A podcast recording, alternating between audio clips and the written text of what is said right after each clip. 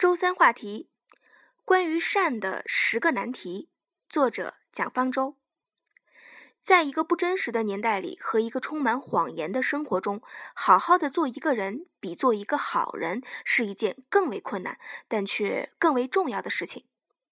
一，人性本善还是人性本恶？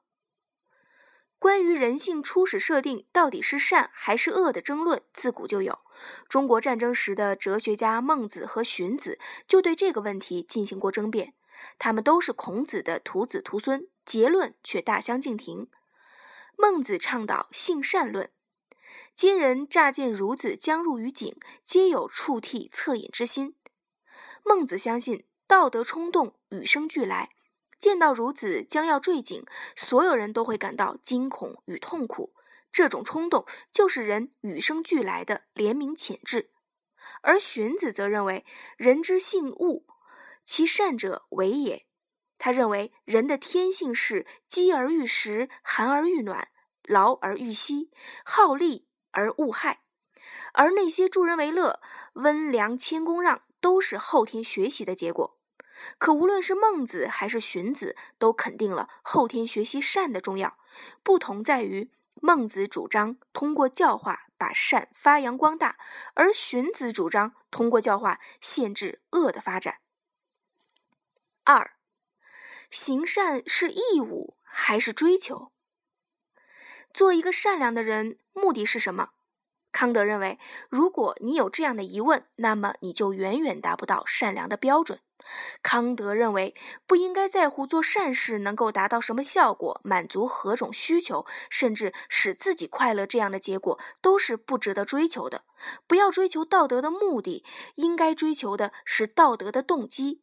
道德是一种义务，是我们对自身做出的法律，且必须遵循的法律。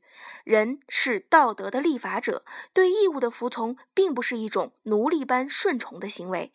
而是一种有尊严的自律行为，而在英国杰里米·边沁这样的效益主义看来，行善当然是有目的的，目的就是为了幸福的最大化。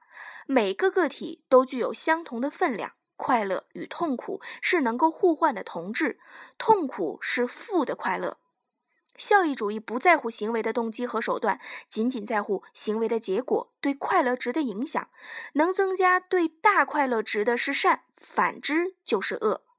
效益主义认为，人的行为全部取决于其结果，让自己快乐还是痛苦。三，我帮助你，主体是我还是你？很多人遭遇类似的尴尬。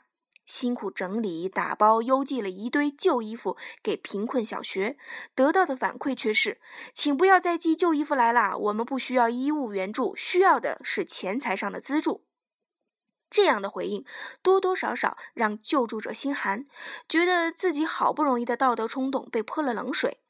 这种道德是为了满足施助者的人情，而不是被救者的需要。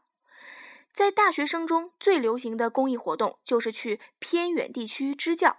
暑假来临，一群大学生唱着《蓝莲花》，满腔理想主义的到了乡村，教孩子们数学和英语，与孩子们唱歌戏耍。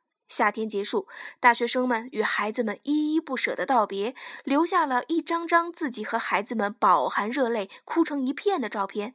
再唱着《蓝莲花》，坐火车回到学校。